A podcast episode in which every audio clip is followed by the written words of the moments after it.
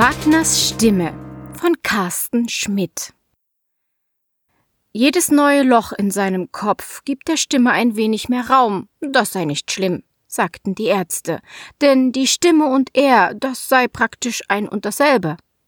Jens Wagner ist nicht sicher, was er davon halten soll.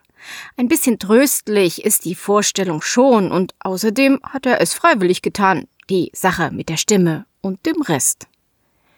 Herr Hildemann scheint Hunger zu haben. Du musst ihn füttern. Herr Hildemann, der Kater, sitzt vor seinem Napf und leckt demonstrativ die eingetrockneten Futterbröckchen auf, die sich um die rote Plastikschale herum auf dem Boden angesammelt haben.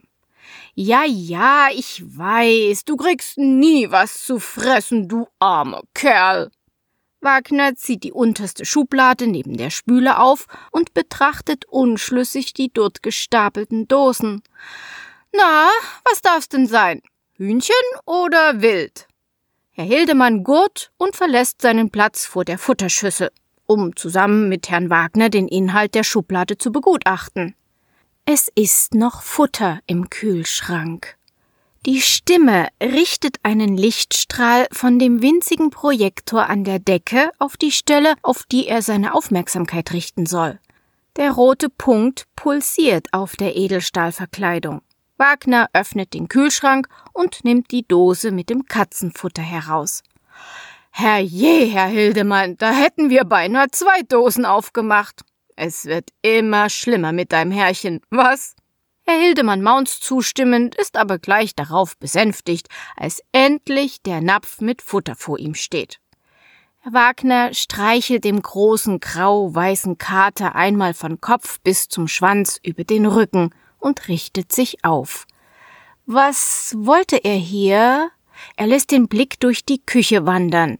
Die Arbeitsplatte ist aufgeräumt, das heißt leer bis auf einen Kaffeebecher. Herr Wagner findet einen Rest Kaffee darin. Unschlüssig dreht er den Becher in der Hand. Wollte er sich einen frischen machen? Nichts gibt ihm einen Hinweis. Da klingelt das Telefon. Marlene ruft an. Möchtest du den Anruf annehmen? Nein. Man sollte meinen, die Stimme hätte es mittlerweile kapiert, denkt er, denn das ist, was sie tut, beobachten, lernen und verstehen, was er will und was nicht. In Ordnung. Das Klingeln verstummt. Seit einer Stunde schaut Jens Wagner auf die Projektionsfläche am anderen Ende des kahlen Raums und betrachtet Bilder aus seiner Vergangenheit. Äh, soll ich etwas dazu sagen? Nur wenn er wolle, erklärt ihm die neurokybernetisch-technische Assistentin. Das erste, was ihm in den Sinn komme, denn das helfe bei der Klassifikation der emotionalen Reaktionen. Aber es ist nicht so wichtig. Wir haben sie schließlich verkabelt, meint sie und prüft den Sitz der Sensoren für Herzschlag und Atemfrequenz. Sie brauchen nicht stocksteif da zu sitzen, aber den Kopf bitte so wenig wie möglich bewegen. Die Technikerin dreht das Tablet zu Herrn Wagner, sonst verlieren wir das Bild der Pupille. Der Bildschirm zeigt sein linkes Auge in Großaufnahme. Er erkennt den kleinen goldgelben Fleck auf der ansonsten braunen Iris, der ihn so unverwechselbar macht. In Ordnung, sagt Herr Wagner und lässt den Kopf in die Kopfstütze sinken. Die NKTA tippt auf dem Tablet herum und nimmt neben Herrn Wagner Platz, ein klein wenig nach hinten versetzt, so dass er sie nur aus dem Augenwinkel sehen kann. Er hat eingewilligt, seine Cloud zu durchforsten nach Bildern, Nachrichten und Dokumenten. Die Artefakte eines Lebens. Das ist der einfache Teil gewesen. Der schwierigere, das ist die Bedeutsamkeit der rohen Daten, aus denen Algorithmen ein Modell seiner Persönlichkeit mit allen Gewohnheiten und Neigungen konstruieren werden. Eine Anleitung, Jens Wagner zu sein. Ganz automatisch geht das nicht. Der Computer kann zwar anhand der Daten seiner Fitnessuhr feststellen, dass er nach dem Mittagessen einen Spaziergang zu machen pflegt und auch welchen Weg er dabei gewöhnlich einschlägt. Er weiß aber nicht, was Herr Wagner empfindet oder warum er eine Strecke wählt. Er kann nicht wissen, dass Herr Wagner die Bewegung an der frischen Luft genießt, aber noch viel mehr die Reise durch fast 40 Jahre seines Lebens, die er dabei macht. Da ist das Café, das jetzt schon lange leer steht, wo er sich mit Sabrina immer getroffen hat. Es liegt am Scheitelpunkt seiner Spazierstrecke und die KI könnte annehmen, dass er sich dort kurz ausruht. Tatsächlich hält er dort inne, um sich an den Nachmittag zu erinnern, an dem sie sich nach unzähligen Schalen Milchkaffee gestanden hatten, ineinander verliebt zu sein. So sitzt Herr Wagner Stunde um Stunde in diesem Raum mit der Assistentin und sieht sich Bilder an. Er erzählt, was ihm dazu einfällt, wer die Leute auf den Fotos sind, wo sie aufgenommen wurden, was der Anlass war. Die NKTA bleibt meist stumm. Anfangs lächelt und nickt sie, murmelt hin und wieder eine zustimmende Äußerung, doch je länger der Strom aus zufälligen Bildern anhält, umso stiller wird sie, und aus dem Augenwinkel sieht Wagner sie gähnen und auf ihrem Tablet tippen. Die meisten Personen und Inhalte hat die KI schon aus den Metadaten herausgelesen und zugeordnet sagt sie, als er sich beschwert, dass die Bilder in immer schnellerer Folge über den Bildschirm huschen. Wir messen jetzt nur noch ihre emotionalen Reaktionen auf die Bilder. Herr Wagner murmelt eine Entschuldigung und betrachtet die Bilder jetzt schweigend, auch wenn er gerne etwas dazu erzählen würde. Manchmal flackern sie so schnell vorbei, dass sich die azurblauen Urlaubshimmel und grünen Picknickwiesen, die blitzlichtgebadenen Wohnzimmerszenen und silberergrauten Großelternerinnerungen zu einem einzigen Bild zusammenfügen, dessen Einzelteile in ständiger Bewegung flimmern. Ihm ist schleierhaft, wie er darauf etwas erkennen, geschweige denn eine Reaktion zeigen soll. Doch die Apparate piepen und blinken, der Strom reißt nicht ab, und die Technikerin reagiert nicht, wenn sie aufblickt, um die Anzeigen zu kontrollieren. Herr Wagner hat das Gefühl, er fliege mit solchem Tempo durch sein Leben, dass der Fahrtwind ihm die Luft abschnürt. Der Computer scheint das zu erkennen, denn die Bilderflut verlangsamt sich auf ein erträgliches Maß. Der Schnelldurchlauf seines Lebens ist bei ihrem ersten gemeinsamen Urlaub angelangt. Die Fähre nach Sizilien. Ein Selfie von Sabrina und ihm. Seine kurzen Haare vom salzigen Wind zu einer Igelfrisur geformt, ihre langen roten Strähnen vors Gesicht geweht, so dass nur der lachende Mund frei bleibt. Im Hintergrund prangt das Logo der Reederei mit dem Inselwappen auf dem rot-gelben Schornstein des Schiffs. Das nächste Bild. Der Kombi, den sie damals hatten, steht auf einem Campingplatz. Sabrina ist bis zur Hüfte in den Kofferraum gebeugt, auf der Suche nach irgendwelchen Utensilien, die Wagner in die falsche Tasche gepackt hat. Der Horizont ist dunkel, fast schwarz, von den Gewitterwolken, die sich später in der Nacht über ihnen entladen hatten.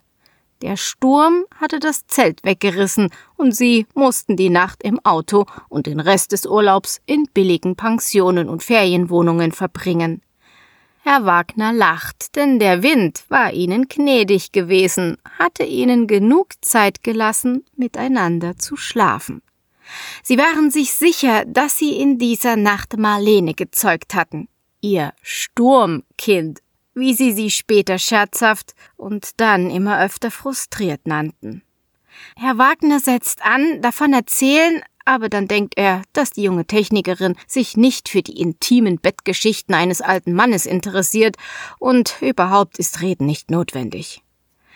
Der Moment vergeht und der Polygraph hat Herzschlag, Atmung, Pupillenweitung und Mimik aufgezeichnet, in Einzelteile zerlegt analysiert und vermutlich im Ordner glückliche Erinnerungen abgelegt.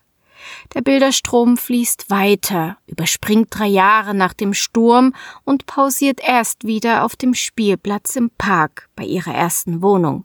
Marlene steht da, die Hand am Lenker ihres gefallenen Laufrads, die Haut am Knie aufgeschürft und Blut rinnt aus der Wunde.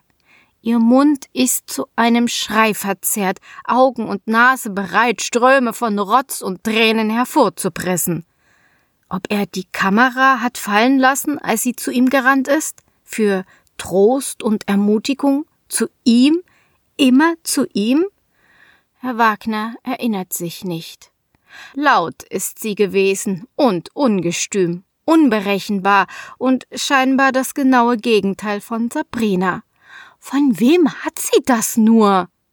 Von mir nicht, denkt Herr Wagner, und ihr seid euch im Grunde viel zu ähnlich gewesen.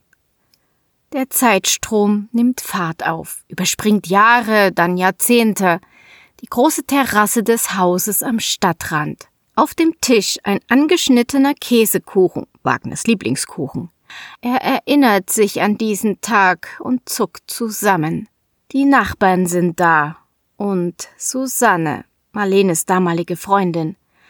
Herr Wagner hat Susanne nicht gemocht, aber Sabrina hat sie gehasst. Der Tag endet im Streit, wie so oft. Das Bild bleibt stehen. Nein, sagt er, und die gelangweilte Technikerin blickt auf. Äh, wie bitte? Spulen Sie weiter, ich möchte das nicht sehen. Herr Wagner, das sind alles Dateien, zu denen Sie uns Zugriff gewährt haben. Ich möchte das nicht sehen. Machen Sie jetzt bitte weiter. Es ist ein Befehl, eine Art zu reden, wie Herr Wagner sie selten zeigt. Die Technikerin zögert, doch dann drückt sie auf eine Schaltfläche und das Bild verschwindet. An diesem Tag beenden sie die Sitzung früher als gewöhnlich. Jens Wagner sitzt auf dem Sofa, die Tagesdecke darauf ist durch einen dicken Filz fast doppelt so dick wie ursprünglich. Herr Wagner reibt mit den Daumen darüber und formt kleine Würstchen aus Katzenhaaren. Herrje, Herr Hildemann, wir müssen dich mal wieder bürstkämmen. Sollen wir's versuchen oder kratzt du mich wieder? Herr Hildemann sitzt am anderen Ende des Sofas und blinzelt. Möglicherweise, so scheint er zu sagen, wäre er heute bereit, sich bürsten zu lassen. Wagner sucht den Bürstkamm. Der müsste hier irgendwo liegen. Jemand muss ihn weggeräumt haben. Sabrina hat immer aufgeräumt und Herr Wagner hat ihn dann nie gefunden. So wie so vieles andere. Du hast eben ein anderes System, hat er dann immer gesagt. Und du hast gar kein System, hat sie erwidert. Jetzt kann niemand sonst den Bürstkamm weggeräumt haben, doch das macht die Sache nicht besser. Heute ist Spieleabend.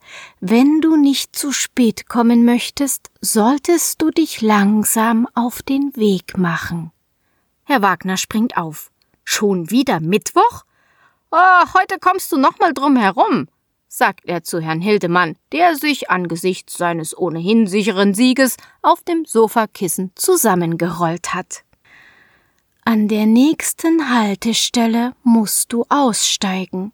Am besten drückst du schon einmal den Knopf, sagt die Stimme im Ohr, und Herr Wagner brummt bestätigend. Er würde gern erwidern, dass er noch nicht verblödet sei, aber der Bus ist voll besetzt und er mag die Blicke der Leute nicht, wenn er vergisst, der Stimme in der Öffentlichkeit nicht laut zu widersprechen. Stattdessen steht er auf und tappt im fahrenden Bus Richtung Ausgang, wo er den Stoppknopf drückt. Sie müssen den roten Knopf drücken, sagt eine junge Frau mit einem Kinderwagen. Der blaue ist nur zum Absenken des Ausstiegs. Wagner erwartet ein Ich hab's dir doch gesagt. Doch die Stimme bleibt stumm. Vielleicht spürt sie seine Gereiztheit und lässt ihn in Ruhe. Er findet den Rest des Wegs allein und fünf Minuten später ist er im Tabletop. Das Tabletop ist eine Spielekneipe, die vom Ende des vorvorletzten Jahrzehnts übrig geblieben ist. Direkt hinter der Eingangstür steht die lebensgroße Figur eines Orks und zeigt deutlich, dass hier nicht nur Bauern, Springer und Damen, sondern auch Miniaturarmeen aus Dunkelelfen und Zwergen gegeneinander antreten. Die Streitaxt des Orks hat man schon lange durch einen Kochlöffel ersetzt und auf seinem Rundschild klebt ein Zettel mit den Tagesgerichten. Der Gastraum, eine schräge Symbiose aus pseudo-bayerischem Wirtshaus aller Brauerei-Pachtkatalog und Geek-Schick mit Raumschiffsmodellen und Filmpostern der letzten vier Jahrzehnte, ist warm und ein bisschen schlecht belüftet. An den meisten Tischen wird gespielt, doch manche Gäste sind nur zum Essen und Trinken gekommen. Wagner tritt an den Tisch am mittleren Fenster. Die Truppe ist schon da. Marius und Paul sind mit Cola versorgt, nur Dirk nicht, der wie immer Pfefferminztee trinkt. In der Mitte des Tisches liegt die Schachtel mit den Mayonsteinen. Heute also ein Klassiker. Vermutlich wollen sie Wagner endlich von seinem unangefochtenen Mayong-Thron stürzen. Die Begrüßung ist knapp, denn Marius brennt bereits darauf, das Karree aus Spielsteinen aufzubauen. Wagner reiht seine Steine vor sich auf und sortiert sie wieder um. Er hat Angst vor dem Tag, an dem sie keinen Sinn mehr ergeben. Wird er es merken? Was, wenn er sie schon jetzt nicht mehr erkennt? Wie kann er es wissen? Gerne würde er die Stimme um Rat fragen, aber er geniert sich und will nicht, dass die anderen denken, er spielt mit unfairen Mitteln. Die Partie verläuft erst zäh, doch dann findet er hinein und seine Befürchtung, die Freunde könnten etwas bemerkt haben, verfliegt. Keiner von ihnen kommentiert sein Spiel, anders als sonst. In der zweiten Runde kehrt Wagners Selbstsicherheit zurück. Das Spiel läuft zu seinen Gunsten und er macht sich Hoffnungen zu gewinnen. Da wirft Paul einen Stein ab, den er gebrauchen kann. Wagner schnappt ihn sich und ruft triumphierend Paff! Die anderen schauen auf. Wagner schießt das Blut ins Gesicht. Etwas stimmt nicht. Er hat etwas Falsches gesagt. Einen Fehler gemacht? Der Spielzug heißt Peng, sagt die Stimme. Wenn du einen Stein aufnimmst, um einen Drilling zu erhalten, sagst du Peng. Peng meine ich natürlich, murmelt Wagner und rollt die Augen. Oh, der Alzheimer. Marius nickt und wendet sich wieder seinen Steinen zu. Paul blinzelt, sagt aber nichts. Nur Dirk legt die Stirn in Falten und räuspert sich. Er zögert einen Moment, dann sagt er Ich habe Marlene neulich in der Stadt getroffen. Aha, meint Wagner, bei dem alle Alarmglocken klingen. Sie hat gesagt, dass sie dauernd versucht, dich zu erreichen, aber du gehst nie ans Telefon. Sie hat mich gebeten, dir auszurichten, dass du sie doch mal zurückrufen sollst. Wagner antwortet nicht, denn ein unsichtbarer Ring legt sich um seine Brust und sein Kopf wird heiß. Mensch, Jens, red doch mal mit ihr. Ich glaube, das würde euch beiden gut tun. Dirk macht ein besorgtes Gesicht und Wagner denkt, dass er diesem Verräter jetzt am liebsten in die Fresse schlagen würde. Willst du spielen oder Scheiße reden, du Arschloch? Was fällt dir ein, hinter meinem Rücken über mich zu reden?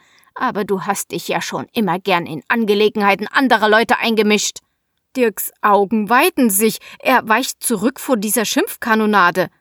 Die beiden anderen Freunde sind still, wie vom Blitz gerührt. Jens, ich hab nicht hinter deinem Rücken. Einen Scheiß hast du, du Arschloch. Jens, du verlierst die Kontrolle. Am besten gehst du jetzt zur Toilette und beruhigst dich. Die Stimme kommt direkt über eine Knochenleitung. Nichts sollte sie übertönen können, doch der Sturm, der in ihm tobt, verschlingt selbst seine eigenen Gedanken. Er springt auf, sein Stuhl kippt nach hinten und mit der Rückhand fegt er über den Tisch, dass die Steine bis zu den peinlich berührten Gästen an den Nachbartischen fliegen.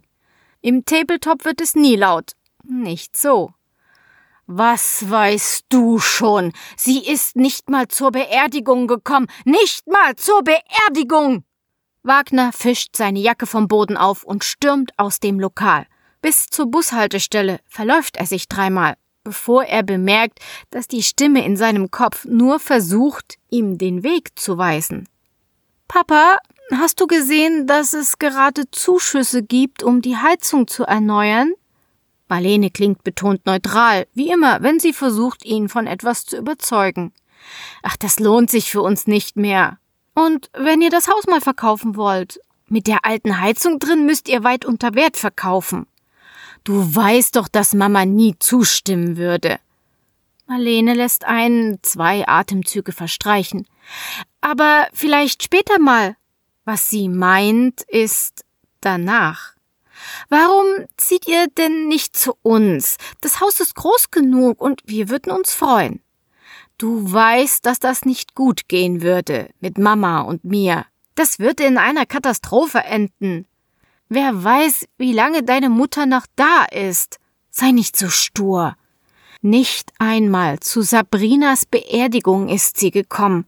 Seitdem hat Herr Wagner nicht mehr mit seiner Tochter gesprochen. Wie geht es dir? Herr Wagner sitzt am Küchentisch. Vor ihm dampft eine Tasse Kaffee und Herr Hildemann will auf seinen Schoß. Er schenkt beiden keine Beachtung. Er brummelt etwas Unverständliches und reibt sich die Augen. Du hast gestern Abend die Kontrolle verloren und deine Freunde vor den Kopf gestoßen. Du solltest Dirk anrufen und die Sache erklären. Was soll ich da erklären? fragt Wagner. Solche emotionalen Extremzustände sind Teil der Krankheit. Bist du nicht da, um das zu verhindern? Das stimmt, Jens. Es tut mir leid, aber ich bin nicht unfehlbar. Ich lerne aus meinen Fehlern und werde immer besser. Hm. Jens, fragt die Stimme, du hast gestern extrem auf die Erwähnung von Marlene reagiert. Jetzt fang du nicht auch noch damit an, faucht Wagner. Sie hat sich das selbst zuzuschreiben. In Ordnung, Jens. Du musst besser auf mich aufpassen. Ich möchte nicht, dass mir so etwas wie gestern Abend wieder passiert. Das bin nicht ich. Ich werde dafür sorgen, dass deine Persönlichkeit so lange wie möglich erhalten bleibt. Herr Wagner lacht, als er die Stimme in seinem Kopf hört. Sie klingt wie er und überlagert kein anderes Geräusch, sondern ist einfach da, mitten in seinem Kopf. Er berührt mit Zeige und Mittelfinger die Stelle hinter dem rechten Ohr, an der ein Pflaster klebt. Dort hat man die Knochenleitung eingepflanzt, die den Klang der Stimme direkt in sein Hörzentrum überträgt. Es klingt wie ich? Der dürre Arzt lächelt. Er scheint gern zu lächeln, denn sein ganzes Gesicht, das nach reichlich Freizeit an der frischen Luft aussieht, legt sich in eingekerbten Lachfältchen, die von Mund und Augen bis zu den grauen Schläfen reichen. Wir benutzen einen Algorithmus, um den Klang der Stimme daran anzupassen, wie sie selbst sich hören. Eine Technik, die man seit langem bei Hörgeräten benutzt, um die eigene Stimme nicht fremd klingen zu lassen. Es funktioniert, sagt Herr Wagner. Fast ein bisschen unheimlich. Anfangs ja, sagt der Arzt und nickt. Aber die Stimme ist nur eine der Kanäle, auf denen das System mit Ihnen kommuniziert. Es wird Ihnen auch optische Hinweise geben. Wir nennen das Nudges, also einen sanften Schubs oder eine kleine Erinnerung. Etwa, wenn es Zeit ist, etwas zu trinken oder damit Sie nicht vergessen, den Regenschirm mitzunehmen. Am wichtigsten ist aber der Input. Wir haben das System mit allen Daten gefüttert, die Sie uns zur Verfügung gestellt haben. Ihre Suchhistorie im Netz, soziale Medien, persönliche Unterlagen und Fotos, um ein realistisches Modell Ihrer Persönlichkeit zu erstellen. Den Rest lernt das System in den nächsten Wochen und Monaten. Herr Wagner nickt. Die Sache mit den Fotos hat sogar Spaß gemacht, bis auf das eine Mal. Sie können sich sicher sein, wenn Sie Vegetarier sind, werden Sie morgen nicht anfangen, Fleisch zu essen, und wenn ein Betrüger versucht, Ihnen einzureden, er sei Ihr Enkel, werden Sie ihn damit zum Teufel jagen. Sie bleiben Jens Wagner bis zum Schluss. Bis zum Schluss. Das soll beruhigend klingen, aber Herr Wagner weiß, was damit gemeint ist. Trotzdem lächelt er und schüttelt die angebotene Hand. Auf Wiedersehen, Herr Doktor Weinmann, ergänzt der Doktor. Ah, ich weiß, meint Jens Wagner. Nur ein Scherz. Das Abendessen hat er richtig portioniert. Kartoffeln mit Quark. Und es ist fast nichts übrig geblieben. Es ist wichtig zu kochen. Das war nie seine Stärke, aber er muss es lernen. Sabrina hat ihm dabei geholfen, selbst als sie es fast nicht mehr konnte. Jetzt hilft ihm die Stimme. Äh, fehlt noch was? Du nimmst immer Paprikapulver. Stimmt. Er rührt das Gewürz in den Quark und nimmt sich ein alkoholfreies Bier aus dem Kühlschrank. Auf dem Weg ins Wohnzimmer beschleicht ihn dieses Gefühl wie ein Ziehen in seinen Eingeweiden. Ist heute irgendwas? Irgendwas, das ich vergessen habe? Die Frage fühlt sich an wie ein Eingeständnis des Versagens. Nein, aber du hast dich richtig erinnert, lobt die Stimme. Es ist Mittwoch. Normalerweise ist heute Spieleabend, aber Paul hat eine Nachricht geschrieben, dass sie bis auf weiteres pausieren. Die Krippe geht um. Die Krippe, klar, da kann man nichts machen. Er schaltet den Fernseher ein. Herr Hildemann legt sich neben ihn und schnurrt. Das Abendessen ist gut portioniert. Das ist wichtig, damit man nichts wegwerfen muss. Es gibt Braunes mit Weißkörnchen. Auf Wiedersehen, Herr Wagner, tönt eine Stimme aus dem Flur. Guten Appetit. Auf Wiedersehen, antwortet Herr Wagner und fragt dann, äh, wer war das? Der junge Mann von Essen auf Rädern. Was wollte er? Er hat dir dein Essen gebracht. Du solltest anfangen, bevor es kalt wird.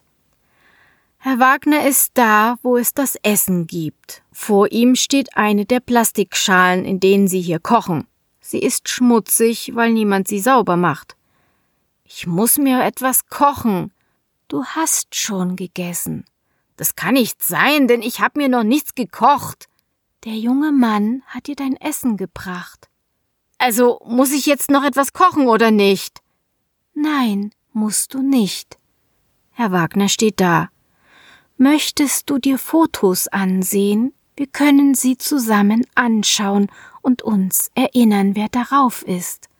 Gut, sagt Herr Wagner. Wo sind die Fotos?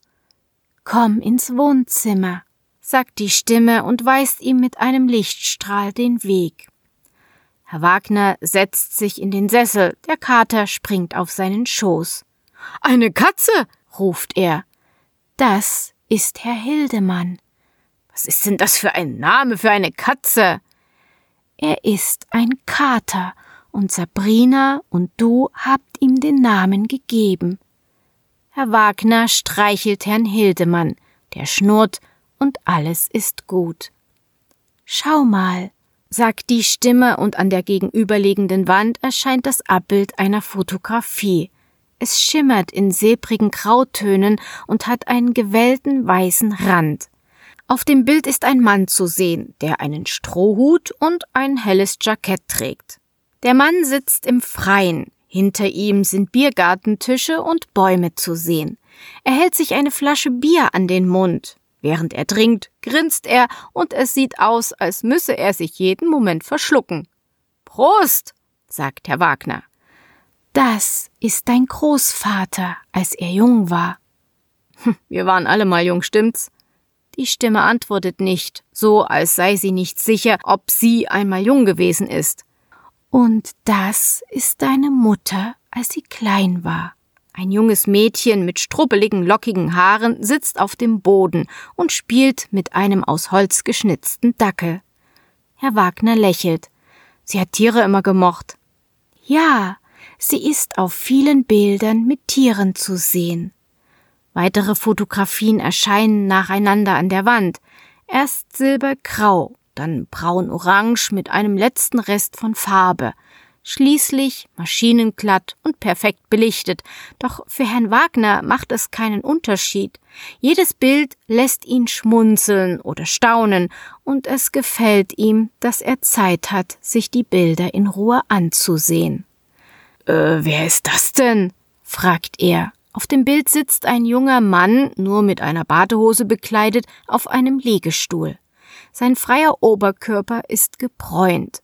Ein kleines Mädchen hat sich in seine Arme geworfen, der Verschluss der Kamera hat es in einer Tausendstel Sekunde festgehalten. Er wird nach hinten geworfen von ihrem Schwung, und ihre nassen Haare formen einen stacheligen Heiligenschein um ihren Kopf. Beide lachen, und auch Herr Wagner lächelt jetzt. Das bist du mit Marlene, deiner Tochter. Donnerwetter, ich sehe gar nicht mal so schlecht aus. Und dann, eine Tochter habe ich auch? Blutdruck und Herzfrequenz steigen, seine Pupillen weiden sich, die Stimme registriert es, ebenso wie die 28 verschiedenen Gesichtsmuskelbewegungen, 14 unterschiedliche Arten, den Kopf zu halten, 11 diskreten Augenbewegungen sowie 28 weitere unwillkürliche Regungen des Kopfes und der Mimik, die sie erkennt und kodiert, um darin Wagners Gefühle zu lesen. All das in einem Moment, der kürzer ist, als ihn eine Kamera festhalten könnte. Wir waren alle einmal jung, nicht wahr? Hm, zeig mir noch eins. So, Herr Wagner, jetzt setzen wir uns wieder. Die Frau führt ihn zum Sessel. Herr Wagner setzt sich. Das ist Schwester Tina. Schwester Tina? sagt er laut, er spricht die Worte zögerlich aus, als müsse er sie erst auf ihre Bedeutung und Tauglichkeit prüfen. Schwester Tina lächelt und fragt, was steht denn heute noch bei Ihnen an, Herr Wagner? Wagner zögert. Er versteht nicht, was sie meint, und er hat ein bisschen Angst davor, die Antwort auf solche Fragen nicht zu kennen.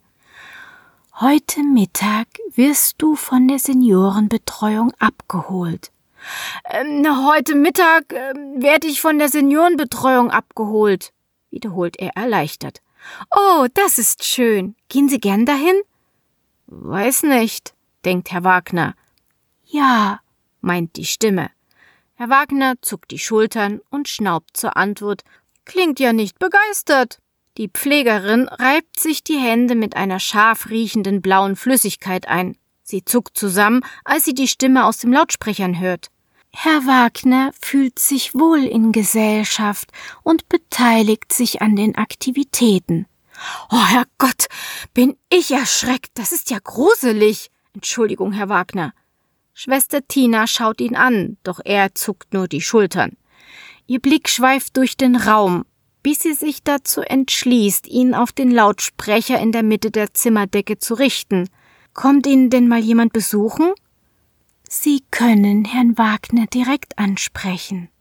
Tina wiederholt die Frage und richtet sie an Wagner, doch der zuckt nur wieder mit den Schultern.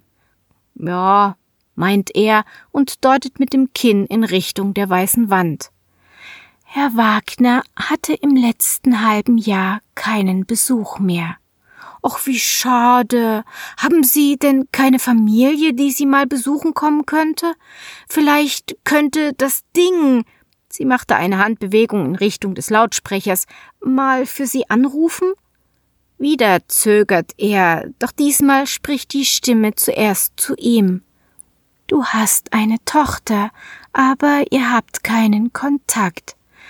Ähm, ich habe eine Tochter, aber wir haben keinen Kontakt. Och, das ist schlimm mit den Familien heute. Einfach kein Zusammenhalt mehr. Schwester Tina packt ihre Sachen zusammen und notiert ein paar Daten auf dem Tablet. Jetzt muss ich aber los. Tschüss, Herr Wagner. Auf Wiedersehen, erwidert er gleichzeitig aus Mund und Lautsprecher. Herr Wagner sieht sich Bilder an. Er mag das. Meistens kennt er die Leute auf den Fotos nicht, aber die Stimme hilft ihm, und dann erinnert er sich manchmal. Oft überkommen ihn Gefühle, wenn er die Bilder sieht. Er weiß nicht warum. Dann lacht er oder wird traurig, so als ob er etwas verloren hätte, von dem er vergessen hat, was es ist. Wer ist das? Das ist Sabrina, deine Frau. Äh, wo ist sie? Sabrina ist vor ein paar Jahren gestorben. Sie war lange krank. Hatten wir Kinder? Eine Tochter.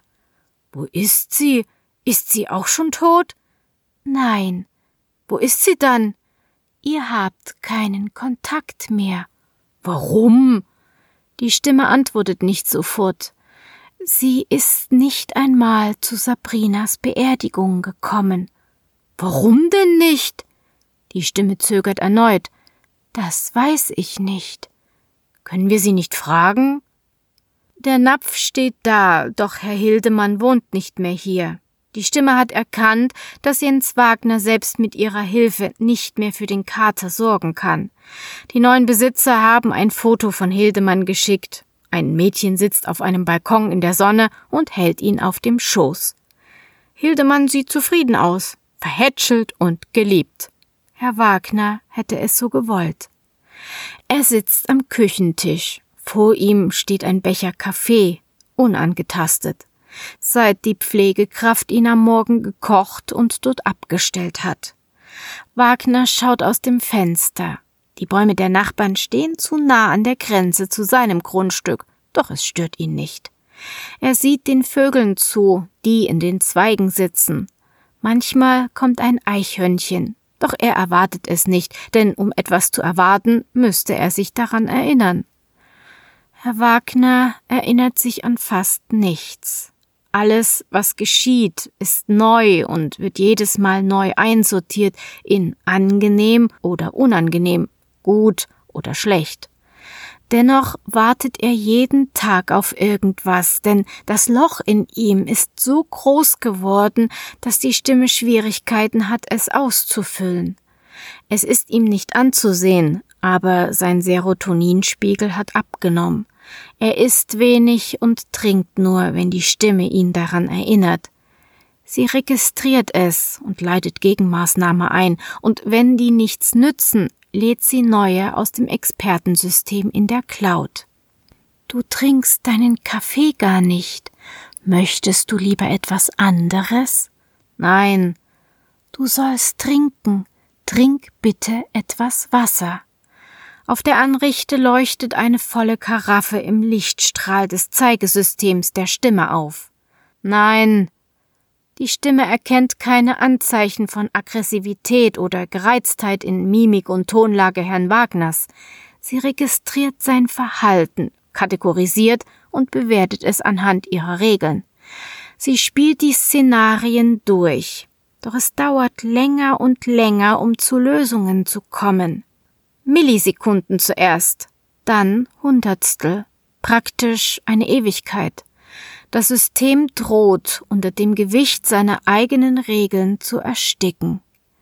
Herr Wagner schaut aus dem Fenster. Kaffee und Wasser sind unberührt. Nichts lenkt seine Aufmerksamkeit von den Vögeln in den Zweigen ab. Seine Persönlichkeit ist implodiert wie ein ausgebrannter Stern ein schwarzes Loch, das alles aufsaugt, was sich ihm nähert und nichts wieder hergibt. Bis auf das Geräusch. Es umkreist ihn, streift seinen Ereignishorizont, ohne verschluckt zu werden. Das Telefon. Herr Wagner wendet sich dem Geräusch zu. Was ist das? Jemand ruft dich an. Wer denn? Marlene, deine Tochter. Oh, das ist schön. Ich glaube, ich habe schon lange nichts mehr von meiner Tochter gehört. Herr Wagner bleibt sitzen. Er handelt nicht, ohne dass die Stimme ihn dazu ermuntert. Sie beobachtet und analysiert, registriert 28 verschiedene Gesichtsmuskelbewegungen, 14 unterschiedliche Arten, den Kopf zu halten, 11 diskrete Augenbewegungen und 28 weitere Regungen von Kopf und Mimik. Das Ergebnis steht im Widerspruch zu ihren erlernten Mustern und kollidiert mit ihren Regeln darüber, was es heißt, Jens Wagner zu sein. Sie muss eine Entscheidung treffen, muss sie so treffen, wie er sie es tun würde. Der Bildschirm an der Wand neben dem Kühlschrank schaltet sich ein. Ein sanfter Glockenton lenkt Herrn Wagners Aufmerksamkeit auf das Abbild einer Frau mit dunkelblonden kurzen Haaren, Mitte 40, und Herrn Wagner völlig unbekannt. Er freut sich, sie zu sehen.